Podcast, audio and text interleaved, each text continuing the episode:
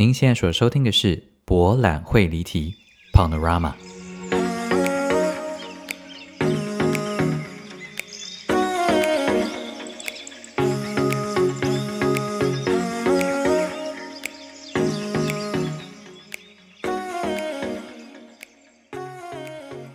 Welcome back to Panorama 博览会离题。大家好，我是蔡博。Welcome to Episode Five。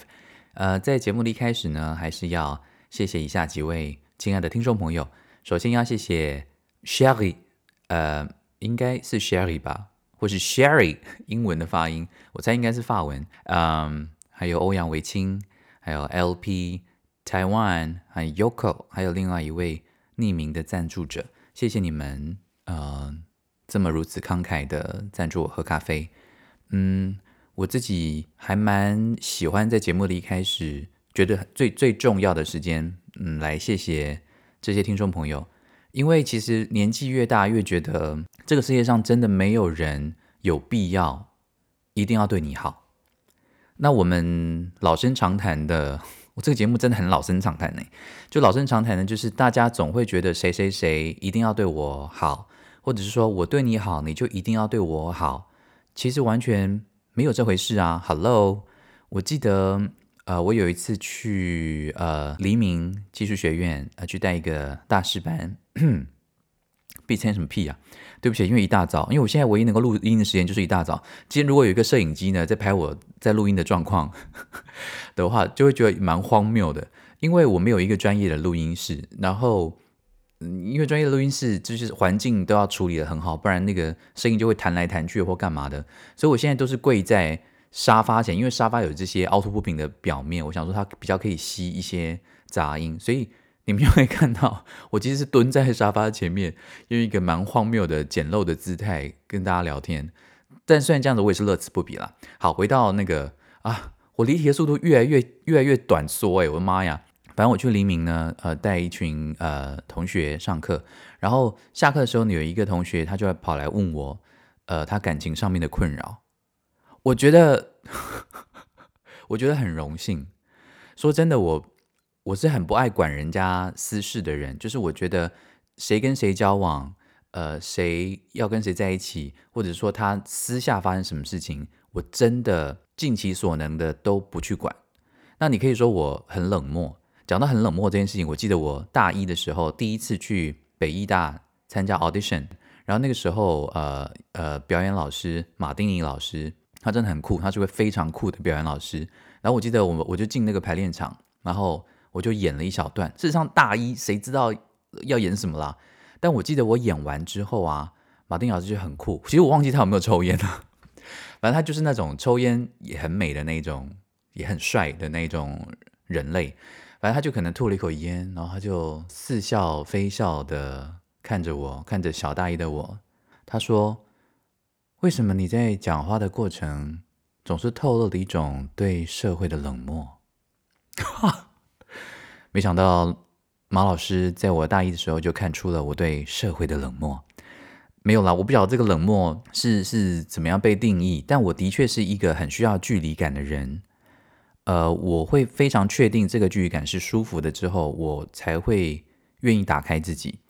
然后，如果我在第一时间发现有人破坏了这个距离感的话，我就会恼羞成怒，然后我就会紧闭大门，然后要再打开就是非常困难的事情。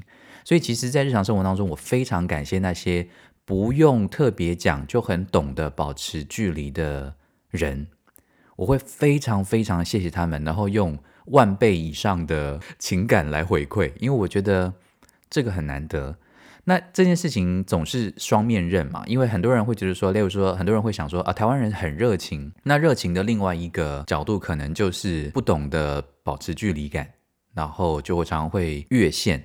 那踏线越线这件事情，又是我个人的大忌，所以我有时候会觉得，在异地，特别是在一个不同文化的地方，会觉得比较舒服，因为其实严格上来讲。西方人的距离感拿捏的稍微好一点，当然也是要看哪个国家啦。像那个意大利啊，或西西班牙，或是希腊，可能就还好。但是像北边一点的国家，特别是北欧的国家，哦，大家有没有在脸书上面看到有一篇报道，说有好像应该是芬兰人吧，他们等公车，在一个大雪纷飞的冬天，然后他们每个人等公车之间，人跟人之间的距离，就算没有新冠疫疫呃疫疫疫肺新冠 新冠什么结巴个屁啊！就算没有这个武汉肺炎怎么样的武汉肺炎的状况之下呢，他们每个人还是维持两公尺以上的距离耶！我真的觉得这个好美哦，我喜欢这种距离感。完蛋，我现在已经离题到我不晓得到底要回到哪里。对，有人问我这感情的问题，那我当然觉得受宠若惊了哈，因为我觉得要跟人分享，或是说询问这种私密的问题，真的是需要很大的信任，所以我当然很感谢他的信任。但我为什么要提到这件事情是，嗯，那个那个同学他的最大的困扰是说，他其实真的很真心的跟一个女孩子告白，但。那个女孩子，你知道我们年年轻的时候总是会为赋新词强说愁，但我也相信那些强说愁都是真心的，因为谁大学的时候不是这样？总之呢，那女生就很轻盈的回问那个男生说：“你说你喜欢我，你说你爱我，但是你又爱你自己了吗？” 很可爱，对不对？其实主要那个男男男同学的困扰是说，为什么他这么真心真意的？表白跟跟表达自己的爱意，可是对方竟然是这样子的回应。那我我那一天是跟他讲说，其实你知道吗？被爱啊，其实同样是需要一样大的勇气耶。因为如果他对你没有同样的感觉，你对他的爱很可能是一种压力呀。那你怎么能够期待对方要用你期待当中的同等的方式来给予你回回回回馈回馈呢？那其实这件事情，我在我自己的生命经验里面呢，呃，举一个例子来说，像上个周末啊，我认识十八年的一个德国的好朋友，叫做约克 （Jörg），他来科隆找我。那约克呢，是我在乔治亚大学认识的第一个人类，这个缘分还蛮特别的。因为我记得我刚到乔治亚大学的时候啊，哦，讲到乔治亚大学。那个我 算算，我不可以再离题了，对不起，对不起，抱歉。好，呃，乔治，但是等下提醒我，提醒我了，你们最好是可以提醒我了。切，总之呢，我的重点是说，很多人都会说跟德国人交朋友，就是跟德国啦，或者是跟北欧的人交朋友，其实是需要花五年为一个单位，就他们很难会真的认为你是朋友啊。那如果他们真的认定你是朋友的话，就是一辈子啊。这个应该蛮多人听过类似的说法。那当然，在南欧国家是另外一回事了哈，或是在美国，因为通常比较热情的热带一点的国家，或是亚热带一点的国家呢，其实见到你第一第一眼就可以 I love you。可是对于北欧天气比较冷一点的民族跟国家呢，他们其实对于朋友、好朋友、爱人啊这些东西有更严格的一个界定。其实我个人比较喜欢这样，因为上次有讲我，因为我是很怕装熟的。所以其实我第一次刚到台北的时候呢，也曾经因为台北的同学们似乎很容易在三秒钟之内就打成一片这件事情，让南部的我非常的害怕。因为我想说，我平常交一个朋友至少都要两三个月起跳，好像才开始可以升温一点。可是为什么一走进教室，大家就是哎嗨哎干嘛？美国人啊！所以嗯，那个时候有有点不太能够适应。好了，总之回到约克。约克，呃，我想要聊一聊约克跟我在英国念书的时候最好的朋友，呃，阿西，哦，有看过我的书《陪另一场旅行人》，就会知道阿西，他是希腊人这样子。我其实一直到蛮后期，就是到年纪比较大的之后，才比较能够理解说，其实你如果想要关心一个人，你想要爱一个人，真的是要用尽其所能。虽然我们很难达到，但是我们一定要提醒自己。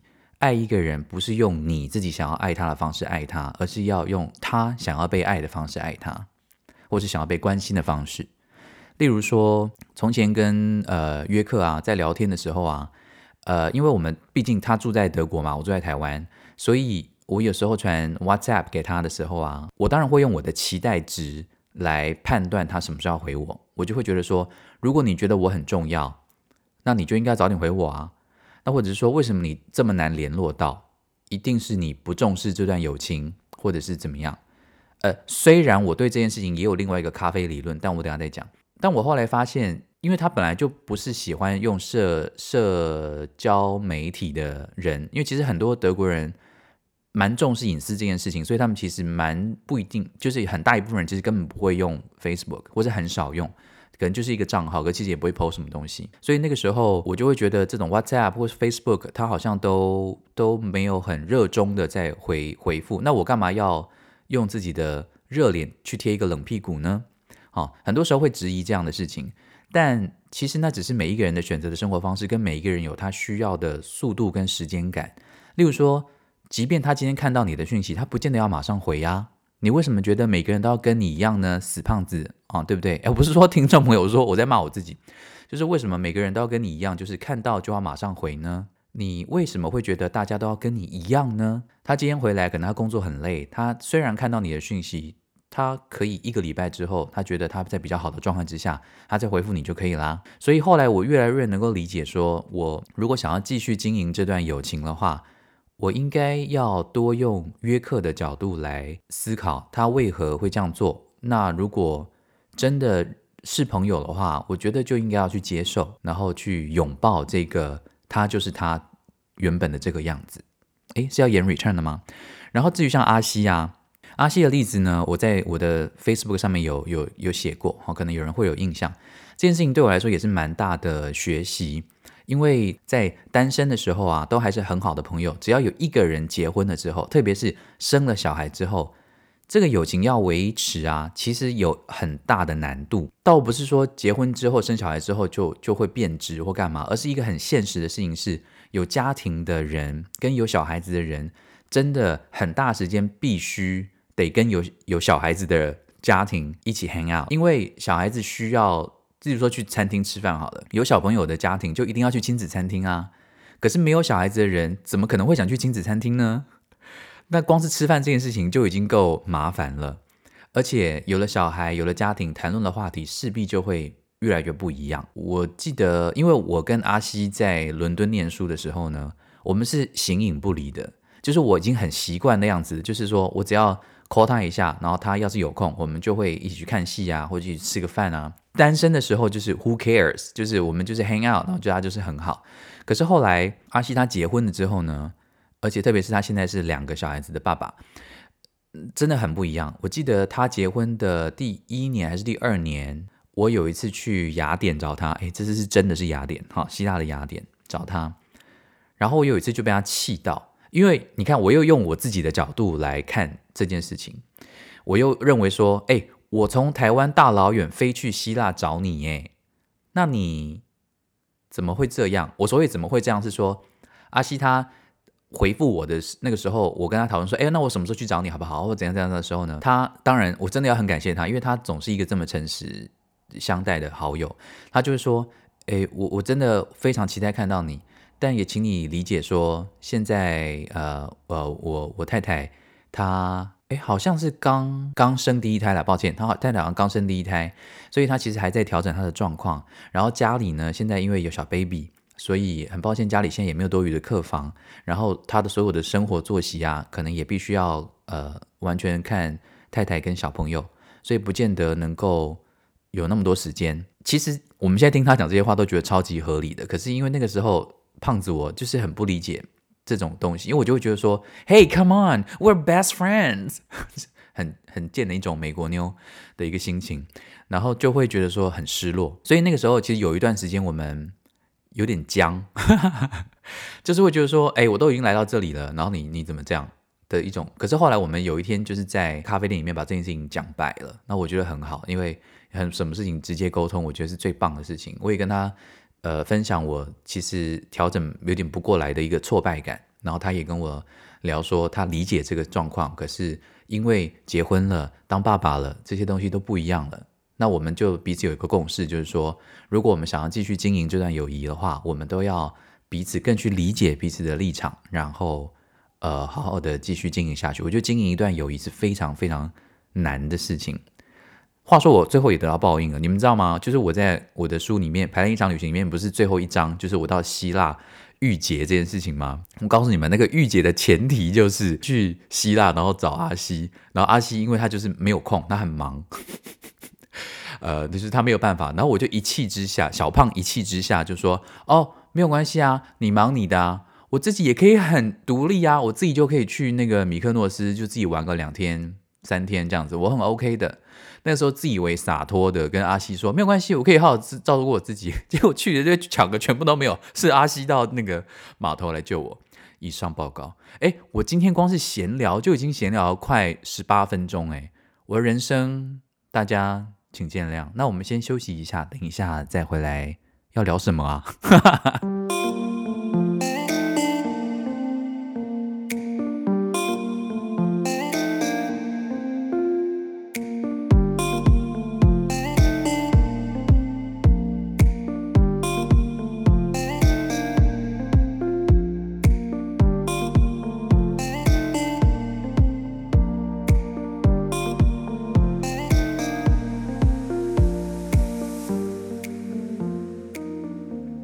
？Welcome back to Panorama 博览会例题，我是蔡博。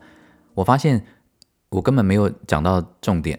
好，就是说，所以为什么特别想要谢谢听众朋友的最大原因，就是在于说，在二零一六年的时候呢，我带了我的一个作品《Solo Date》到英国爱丁堡艺术节去演出。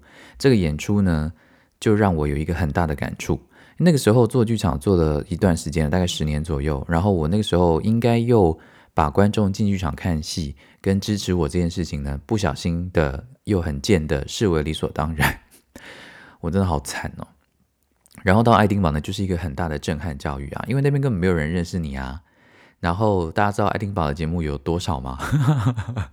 我那一年有两千九百一十四个节目，而且只是就是表定上面的，还有人是没有在那个表定上面，就是私下去那边演出的也有很多。所以大家想想看，到底。一般人去爱丁堡了哈，可能就是跟家庭去啊，或是跟朋友去啊。你顶多就是去一个周末，或是顶多很爱看戏的人就顶多待一个礼拜到两个礼拜。那你的节目要怎么样在这一个周末，或者说在这么短的一周，最多两周的时间，在这将近三千个节目里面脱颖而出呢？这根本就是一个另外一集可以来讨论的话题。好，那所以今天就先不讲。但我要说的是呢。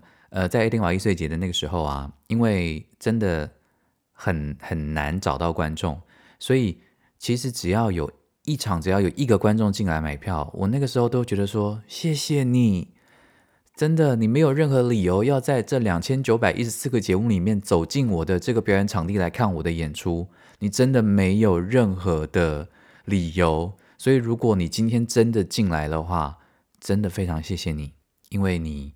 你愿意买票支持，你愿意花，我不敢讲浪费了哈，你愿意花这个宝贵的时间，然后走进剧场来看这个作品，我真的非常非常的感谢。然后我也不断的提醒我自己，永远不要再把观众进剧场看戏，或者是说别人支持你，或者说别人对你好的这件事情视为理所当然，因为我们太容易这样子了。好，总算把这个。开头谢谢观众这件事情，在节目的尾声做一个结论，没有啦。我其实今天呢是想要跟大家聊一下，至少新的一周对于欧洲现在 COVID-19 的状况的一些观察。虽然我知道，可能在台湾的大家对这件事情可能已经没有那么关心了，或者是说疲乏了吗？的确啦，这种事情真的很容易乏。如果现在剧场里面有演一出什么后新冠疫情干嘛什么的戏的话，我可能完全不想要进去，因为我现在就是想要逃离那个状态。最近有一个德国朋友跟我聊，说他心力交瘁。呃，我讲心力交瘁的前提哦，就是如果大家现在呢坐飞机来德国，至少来我这一周啦，如果你们走在路上的话，你们会很惊讶的发现，其实好像跟疫情前没有什么差别，除了进室内要戴口罩之外。因为你其实经过所有的餐厅啊啊咖啡店啊，其实还是人满为患呢，就大家还是继续的就这样过日子。其实我觉得也也没错，你知道这种心情很很矛盾，就是你难道要一直封城吗？那因为我们我们台湾是岛，所以真的要封稍微容易一些。欧洲就真的很困难啊。那一个共同体经济共同体来说，它要封国界，真的是太困难的事情。那其实现在经过餐馆或干嘛，我都会觉得说，我到底现在是活在一个什么样的世界啊？就是我又想要恢复正常，可是我又知道这世界一点都不正常。那其实我讲的这件事情呢，就是我那个德国朋友跟我分享的心力交瘁感。怎么说呢？他说他宁愿现在还是封城的状态，因为封城就是一切的社交行为都无法发生，所以这个疫情一定会趋缓。然后他知道封城一段时间之后一定会解封，解封的时候那段时间大家就可以稍微真的放松一下，至少他这么认为，可以稍微放松一下，再到外面去呼吸新鲜空气，重新享受一下自由的美好。但像现在因为解封已经很久了，然后大家好像还是跟过去一样过着同样的生活，可是每天出门都是提心吊胆。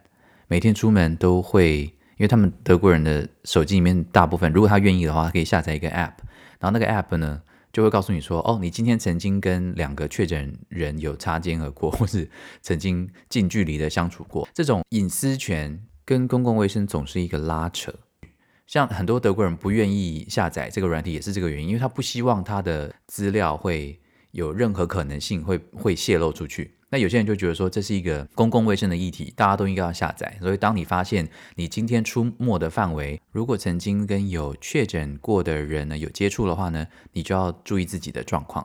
前两天呢，那个墨尔本的朋友跟我说，他们其实还在封城的状态，其实我还蛮意外的，我并不晓得墨尔本是这个样子。然后这两周啊，巴黎政府又决定所有的咖啡馆要封闭。嗯，是不是得一直在这种封又解封、封又解封的这个来回无无无止境的循环，直到这个疫苗出现？好像现在感觉起来也是这个样子。话说如此，我还是觉得我受不了了。你看，连我这种外国人都受不了。我想说，当地人他们已经这么习惯他们原本的生活方式，现在被迫要改变，到底那个痛苦跟那个挫败感到底有多大？我我其实蛮难想象的。但我说我受不了，是因为。我就觉得说，我不想要一直待在科隆，我想要去德国其他地方。可是因为去其他地方，说真的也也不见得安全。虽然科隆这一周的那个确诊人数算是高的，但这一区的人对于戴口罩啊，或是防护的这个意识，我觉得普遍还蛮高的。所以其实走在这边的路上，我觉得是舒服的，算是安全的。但总之呢，我上周的周末呢，我就去了波昂。你们有没有觉得“波昂”这个字真的很适合用台语讲，又或者说出现在任何台语的歌曲里面？我今晚被打一波昂，有没有有那种感觉？就“波昂”真的很适合“波昂”。总之呢，我觉得波昂是一个非常漂亮的城市。在这个两德统一之前呢，波昂是西德的首都。我自己很喜欢呃，size 小一点的首都。因为我就是我就不喜欢太大的城市，城城市来讲，我就是一个乡下灵魂。因为我又很不会开车，所以我就是又需要它的大众运输系统 是很方便的。对了，我这个人很麻烦，嘿，所以我其实很喜欢维也纳。维也纳的 size 我觉得是完美，对我来说是史上最完美的城市 size。就是它要走的话，它硬是要走呢，整个最丰富的。城区呢也是很多可以逛，也很丰富，但是是你知道你是走得到的。然后它的大众交通运输工具也是非常的方便，就整个赛事让我觉得很有安全感。那我新发现的波昂也是一个非常棒的尺寸。大家我知道旅行现在要要很小心，我完全知道哈。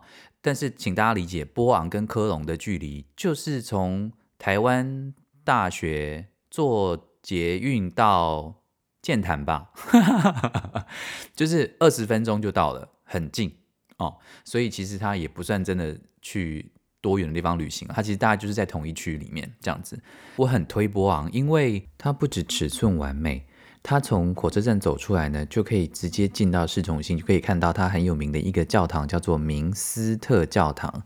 这个教堂虽然没有科隆大教堂的名气这么大，但我觉得也很值得一看。虽然现在正在整修，去。然后我最喜欢的是波昂的某一个时期的建筑物。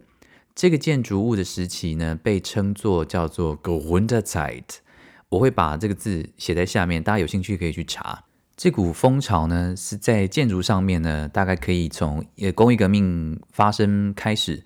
大约在德国是一八四零年到一八七零年之间这段时间，那因为工业革命的关系，所以呢对房子的要求跟需求呢也大幅的增长，所以其实在这个时期，在中欧啊跟英国，其实可以看到很多类似这样的建筑风格，它是哥德式复兴、巴洛克复兴跟新文艺复兴的建筑的风格。所以其实我在逛波昂的时候呢，其实会一直想到伦敦，可能这是为什么我这么喜欢它的原因吧。我非常推荐，如果大家来科隆旅行的话呢，一定要去波昂走走，而且呢，德国很有名的小熊软糖。Haribo 的那个 bo 其实就是 Bon 波昂的缩写，所以其实如果你很爱吃这个小熊软糖的话呢，虽然它现在的工厂已经迁到另外一个地方去了，但是你还是可以在波昂的 Outlet 里面呢买到排山 倒海、各式各样不同的小熊软糖。所以如果爱吃软糖的人呢，其就是一定要来造访美丽的波昂。当然，波昂呢还 最有名的就是。呃，它是一个很有名的音乐家的故乡，猜猜看是谁？没错，就是贝多芬。在这段新冠疫情的时期呢，逛博物馆我觉得是一个很特别的体验。其实这个时候呢，逛博物馆人基本上不会太多了，因为大概很少有人可以忍受在一个密闭的空间里面呢，就是一直戴着口罩。那我们这种戴眼镜的，就是一直会喷烟这样子。即便我有抹那个好像防起雾的那种。剂，可是其实没有用。那我我自己觉得贝多芬的博物馆还蛮可爱的两个地方，一个是我发现，因为贝多芬他不是后来失去听力吗？那他其实有一个过渡期。那在那个过渡期的时间呢，他就拜访了各式各样的名医啊，跟求各种方法可以让他重新听得见。那那个时候有人帮他制造了很特别的助听器。诶，大家你们知道那个助听器长得有多离谱吗？它就等于是我们现在戴着耳机，可是耳机旁边就接一根很粗的大喇叭。那个造型真的很扯诶，你们可以想象它经典的那个造型，狂乱的一头白发，然后戴着耳机，然后接一根大喇叭出来。任何再帅的人都会崩溃吧？我觉得这也难怪呢。他失去听力之后呢，他的个性就变得非常的多疑跟猜忌。在博物馆里面呢，也留了很多他的跟音乐不相关的手稿，这反而是我觉得很有趣的。例如说，有一个手稿就是他的女仆帮他去超市购物，然后他就会要求那个女仆呢，把所有的购物的单项啊、品项啊。价格啊，总计啊，然后花费多少啊，减多少啊，什么的就要列清楚。然后贝多芬他会把那个购物清单 拿来，就自己一个一个这样画勾、画勾、画勾、画叉、画叉、画叉，通过这样子确定那个女仆们没有偷钱或干嘛。所以其实某种程度上，他还是蛮德国人，德国人个性的。不过我觉得从这些跟音乐不相关的东西，也可以让我们理解，其实音乐家也是人呐。其实。我们我觉得我们很容易会因为一个人的职业，然后就觉得好像他就好不一样。可是其实大家都要吃喝拉撒睡，那其实能够多了解呃艺术家的另外一个面相，我觉得是对于认识他的作品也是一个蛮有趣的切入角度。然后呢，波昂有一个很有名的博物馆，叫做联邦德国历史博物馆，它是一座当代。呃，以德国当代史为展览主题的历史博物馆，然后它主要展示的是德国一九四五年以来的历史。它是德国游客最多的博物馆之一，然后我个人觉得非常非常的值得一游。如果你对于一九四五年之后德国的历史非常感兴趣的话呢，一定要来波昂的这个历史博物馆。但我其实感触最大的是，我就是这样在市区里面逛逛逛逛逛，然后我就突然看到一栋建筑，我真的觉得很妙。我看到那栋建筑物的时候，我就觉得，哎。它好特别哦，呃，有感觉。然后我心中想说，不会是剧院吧？结果果然就是波昂剧院。那我好想念看戏的感觉哦。在台湾的大家现在可以进剧场看戏，真的是很幸福的事情呢。呃，我很惊讶的看到波昂剧院现在好像也开始有节目要上演了，所以我也蛮好奇，现在在欧洲看戏。到底是一个什么样的状况？我打算下周找一个时间去波昂波昂剧院来看一个戏，那到时候再跟大家分享这个第一次在新冠肺炎疫情时期在欧洲看戏的状况到底是怎么样。我今天尝试了一个新的方式啊，其实诚实说，就是我有在我的手机上面先随便随机列了几件事情，是说哦，我觉得今天可以聊的。那不意外的是，大家我完全没有聊到我手机上面 写的任何一件事情。其实我本来有想要聊一件事，就是种族歧视。嗯，说实话，我一直都蛮幸运的。我唯一有一次印象比较深刻的是，我去格拉斯哥玩的时候，然后呃，我上公车，一上公车，车门还没有关，就有一群小屁孩冲到那个巴士的门口，然后突然就是嘣这样子，然后我其实是很容易受惊吓的胖子，所以我那个时候真的有被吓到，我就有点魂飞魂飞 魂飞魄散。但我不觉得他们是因为我是亚洲人才对我吼，他们就纯粹就是屁孩这样子。所以其实只有那次的经验，我觉得比较像是这样。那至于至于说其他在在呃英国买呃租房子被欺负啦，或是到希腊被偷，我都不觉得那是因为种族的关系。诶，还是是因为是亚洲人好欺负，是这样吗？嗯，I don't know，或许有一点点吧。就是我们可能比较不会为自己发声，可能也是有些人对我们的刻板印象。但我必须说啊，我这次去波昂的时候呢，呃，因为波昂的市中心呢有市集，然后那个市集就是很多摊贩啊，卖汉堡啊，卖这个咖喱啊等等。反正我就选了一个我觉得看起来还蛮好吃的汉堡摊位，我就点餐。然后那个汉堡摊位的老板是是应该是中东人，我我我看起来了哈，那个那个颜色 颜色嘞。总之，因为那个摊贩外面呢只有一个座位。那我去点餐的时候呢，那个座位呢，就有一位德国大婶呢，就坐在那边啃他的呃汉堡跟薯条。那我那个时候心中就想说啊，如果我点完餐他还没有吃完，我就自己要去一个人比较少的地方，呃，例如公园啊或干嘛结束我的汉堡。但刚好我拿到我的餐之前呢，他就吃完了，然后他就离开他的座位去丢垃圾。那可能是我台湾人的个性吗？我那时候就想说。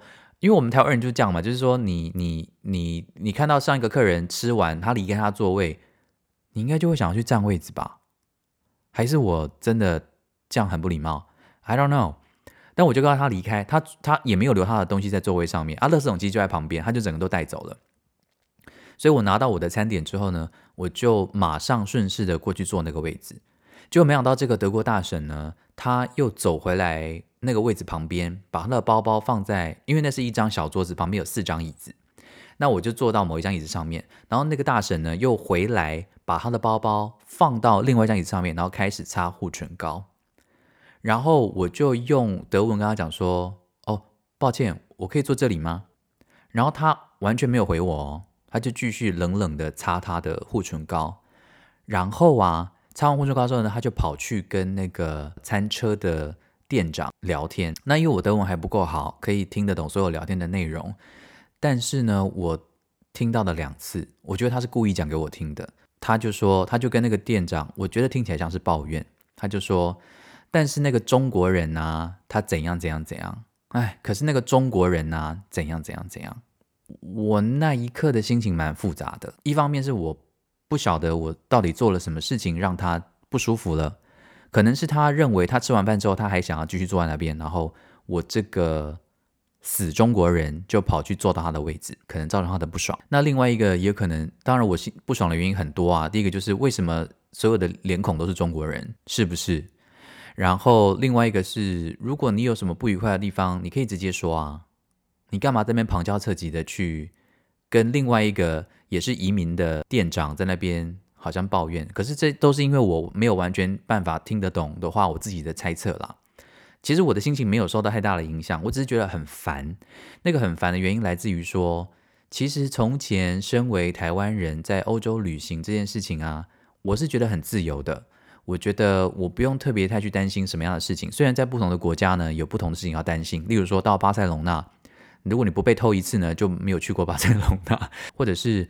呃，很多我们读过很多新闻，例如说在巴黎啊，你从戴高乐机场到市区的那个火车上面，很多亚洲人会被视为是一个目标。这些东西我知道，我知道我没有那么单纯，我知道这世界上还是有很多仇恨，还是有很多不理解，还是有很多刻板印象。这个我都知道，我自己对很多人也会有刻板印象，所以我并不会在这件事情上面大做文章。但你每你遇到类似的情况的时候，你还是会觉得有点遗憾。那我自己特别注意到我自己的心理状况是，我觉得我现在走在欧洲的街头，我的确没有办法像从前一样那么放松。你可以说我有一点被害妄想症吗？对我本来就很严重，但我这次的被害妄想症是，我还我不晓得啊，大家我觉得这好吊诡哦，因为其实我没有那么 care 别人怎么看，可是我觉得在新冠的这个时期呢，我突然会觉得自己身为亚洲人的或是亚洲面孔的这件事情，好像被放大。我其实本人哦，胖子本人对于种族歧视这件事，种族歧视这件事情呢，其实有一个想法蛮单纯的，就是我觉得大部分的时候是我们歧视我们自己，然后别人才会歧视我们。如果我们自己没有想那么多，如果我们自己自由心正，我们自己光明正大的话，其实大部分的人根本不会这样想。那当然，种族种族歧视的人大大有人在，可是其实如果我可以这样子大胆的说，毕竟还是少数。所以其实大部分的时间呢，都是我们自己的心魔造就我们自己的自卑也好，或是认为别人都在歧视我们也好啊。这个可能下一集可以再多聊一些。我还蛮好奇，是不是只有我这种人会这样想？如果听众朋友呢有也现在在欧洲的或者在美国的，也非常的希望你能够跟我分享你们现在的处境。呃，你可以留言在 First Story 的平台上面，或者是粉丝专业或哪里都可以啦。反正我非常非常喜欢读大家。写给我的信，从前还会收到手写的信，现在大家都用 email，也是很 OK 哦。好的，Panorama 博览会离题 Episode Five，今天就先到这里喽，我们下次再见，拜。